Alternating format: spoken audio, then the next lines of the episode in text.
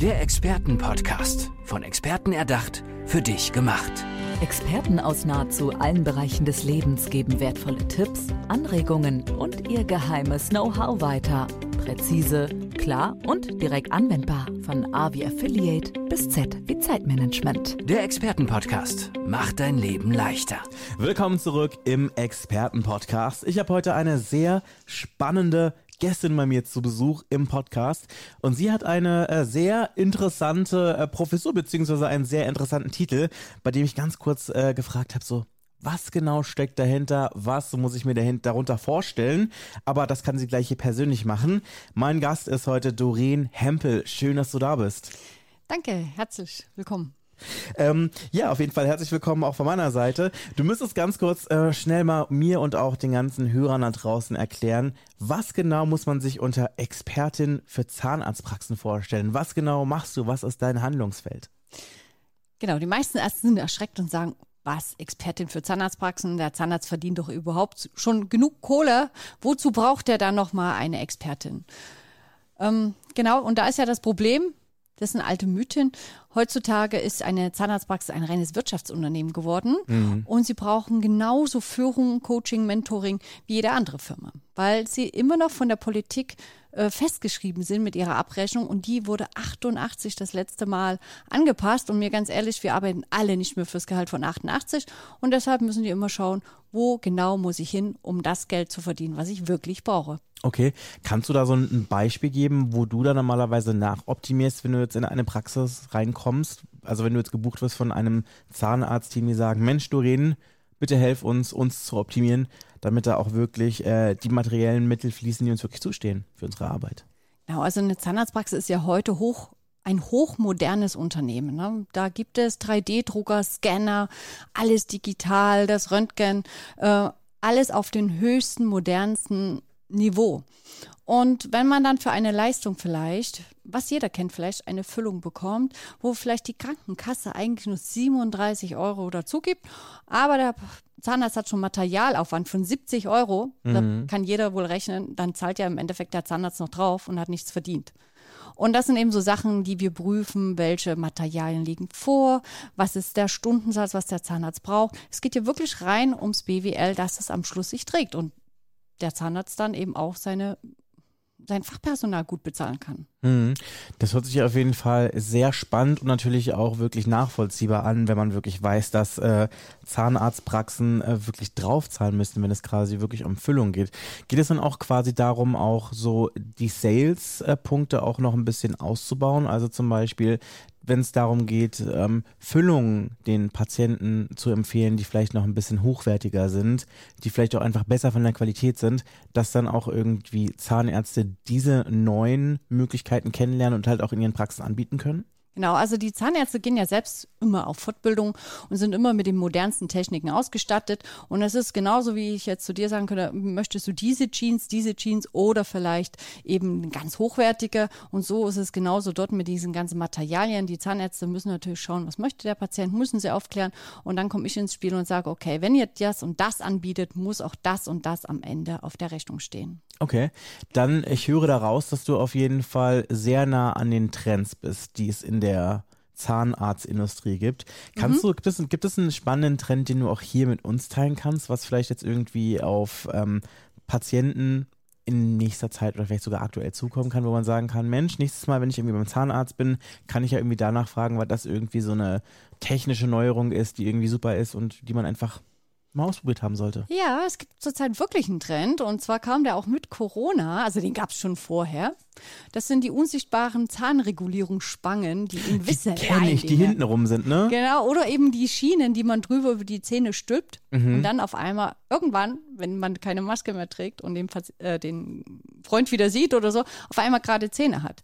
Die Invisalign-Schienen oder Harmonieschienen, also so durchsichtige Schienen, die man zur Zahnregulierung tragen kann, das ist zurzeit ein absoluter Trend. Auch bei Erwachsenen, habe ich gehört. Ne? Definitiv, weil man braucht ja keine Brackets mehr, nicht mal diese silbernen äh, Sachen, die da auf den Zähnen kleben. Ne? Das kann man im Business tragen, überall tragen. Das ist gerade wirklich ein Trend und der wird immer mehr in, auch in den normalen Zahnarztpraxen, nicht nur beim Kieferorthopäden angeboten. Mhm. Mhm. Gibt es auch irgendwelche spannenden Neuerungen, so wenn es um Bleaching geht und sowas? Ja. Das ist ja, glaube ich, auch ein immer mehr wachsender Markt so, ne? Genau. Bleaching ist natürlich eine Verlangensleistung, heißt also, das gehört nicht zur normalen Zahnmedizin dazu. Ähm, aber das ist auch immer mehr im Kommen und da gibt es immer schonendere Durchführungsmöglichkeiten und es wird sehr, sehr gern von den Patienten angenommen. Ich, ich habe auch schon meine Zähne bleichen lassen und fand es großartig. Ich werde auf jeden Fall auch mal demnächst wieder einen Termin dafür machen müssen, jetzt wo du mich gerade daran erinnerst. Ähm, du hast ja gerade gesagt, es geht ja in deiner Arbeit darum, ja, sozusagen die Arbeit einer Zahnarztpraxis zu optimieren, damit auch wirklich der Cashflow stimmt. Genau. Wie genau sieht deine Arbeit dann konkret aus, wenn du irgendwo arbeitest? Also wenn du da wirklich dann wo angeheuert wirst? Ja, also wir haben immer als erstes ein kostenloses Erstgespräch über Zoom, wo wir uns erstmal kennenlernen. Und dann gibt es einen Tag in der Praxis, der stattfindet, wo man wirklich durch jede Schublade geht, jedes Dokument umdreht, mit dem Fachpersonal spricht, mit den Ärzten spricht. Und danach wird dann genau eben ausgearbeitet, was braucht die Praxis, um dorthin zu kommen, wo sie gerne möchten. Und ich habe einfach das Know-how von über 100 Praxen, die ich schon betreut habe, analysiert habe, äh, selbst Referentin bin und da von diesem Spektrum natürlich jeder davon profitieren. Ist es dann bei dir so, dass du, wenn du mit äh, Praxen zusammenarbeitest, dass du quasi über einen kurzen Zeitraum mit denen zusammenarbeitest, dass du einfach eine Bestandsaufnahme machst, dann gemeinsam mit dem Team, mit der Praxis dann quasi den Optimierungsprozess einleitest und dann dich quasi verabschiedest oder ist es dann quasi so, dass das dann quasi so eine langfristige Sache ist, wo das dann regelmäßig über Monate oder über Jahre monitort wird? Das ist eine spannende Frage, denn es gibt natürlich auch Kollegen, die so wie Eintagsfliegen sind, die wirklich kommen, den einen Tag sagen, eine Statistik hinlegen und wieder gehen. Das ist nicht meins. Also ich bin teilweise zwei bis drei Jahre in den Praxen. Ich betreue sie in regelmäßigen Abständen, weil ich ja noch tiefgreifender gehe. Ich gehe ja nicht nur in diese Abrechnung hinein, ich bringe noch andere Tools mit, um das Team zusammenzuführen, um besser zu verkaufen zu können, um dahinter stehen zu können, um Glaubenssätze aufzulösen, was alles mit dem Thema Geld ja überhaupt zu tun hat. Und äh, daraufhin arbeiten wir schon längerfristig zusammen. Es gibt auch Praxen, die sind schon seit zehn Jahren bei mir und es gibt welche, also man sagt zwei bis drei Jahre und danach bist du dort, wo du hinkommen möchtest. Okay, also ich höre da ja auf jeden Fall raus, dass es ja natürlich, ähm, ich sag jetzt mal, Stellschrauben gibt, die gemacht werden müssen. Beispielsweise, weil es vielleicht ähm, mit den Kassenleistungen irgendwie zusammenhängt und den Sätzen, wie darüber für eine gewisse Leistung abgerechnet werden kann. Aber es gibt sicherlich ja auch die Seite, dass es vielleicht auch Fehler oder optimierungsbedürftige Dinge gibt, die Zahnarztpraxen von ihrer Seite aus machen. Was ist denn so der Kardinalsfehler, den du da mal antriffst, wenn du ähm, in Praxen kommst? Gibt es da vielleicht einen Fehler, der sich immer mal wieder wiederholt auf ähm, Praxisseite, den du häufig siehst? Ja, und das liegt einfach nicht daran, dass keiner Lust hat oder das nicht weiß. Es liegt einfach an der fehlenden Zeit und das ist die Dokumentation, die einfach leider, leider ein bisschen stiefmütterlich betreut wird und das ist natürlich ganz fatal, denn am Schluss, im schlimmsten Fall, der Worst Case, könnte es passieren, wenn was nicht richtig dokumentiert ist, dass dann Zahnarzt das dann sogar rückwirkend bis zu zwei Jahre alles wieder zurückzahlen muss, obwohl er vielleicht die Leistung erbracht hat. Und es scheitert dann eben nur an der fehlenden Dokumentation. Also dann Rückzahlung an die Krankenkassen? Genau, an die Krankenkassen, die fordern dann das Geld zurück, die machen Stichproben, ähm, die schauen nach, wurde es richtig dokumentiert, weil da gibt es eben ein ganz schreckliches BGH-Urteil, wo keiner drum rumkommt. Und durch den Alltag, wenn man eben sich wirklich auf den Patienten konzentriert, weil der Patient steht ja im Mittelpunkt der Praxis, ähm, geht das unter und dann fehlt was und der Baustein und wenn man dann in eine Prüfung kommt, dann muss man wirklich das Geld zurückzahlen. Kommt das häufig vor oder ist das eher Mhm. so vereinzelt? Das kommt schon vor, auch nicht zu wenig. Und das ist natürlich dann ganz fatal für die Praxen. Wenn die dann, wir können einfach, einfach mal für die Zuhörer auch sagen, es geht hier um Summen manchmal, also wirklich fünfstellig, ne, bis sechsstellige Summen, die Praxen zurückzahlen müssen, nur weil sie vielleicht in ihren Alltagsstress nicht hinterherkommen, ordentlich zu dokumentieren. Ach krass, das ist ja wirklich heftig. Das ist auf jeden Fall auch, ähm, ja, ich sage ja mal, wirklich so eine, ein Punkt, von dem ich noch nie davon gehört habe. Und das ist, was ich immer wieder so schön finde im Expertenpodcast, dass ich und ihr vermutlich auch zu Hause immer wieder neue Dinge dazulerne. Deshalb erstmal vielen Dank dafür, Doreen. Ich habe jetzt aber auch gerade im Vorgespräch von dir erfahren, dass du ähm, Beraterin bist im Bereich Mimikresonanz. Was genau muss ich mir darunter vorstellen? Ich merke schon, du bringst hier ganz neue Impulse rein, von denen ich bisher noch gar nicht gehört habe. Ja, Mimikresonanz ist gibt es schon lange, aber immer gar nicht so publik. Ne? Mhm. Und es ist einfach so, damit arbeiten zum Beispiel die Kriminologen. Ne? Uh. Die reden mit dir, stellen dir Fragen, stell dir einfach vor wie beim FBI. Mhm. Ne? Und dann, wenn du eine emotionale Frage gestellt bekommst oder irgendwas, was dich emotional im Herzen trifft, strahlt einfach dein Gesicht in dem Moment eine ganz kleine kurze Frequenz deinen wirklichen Gefühlszustand aus.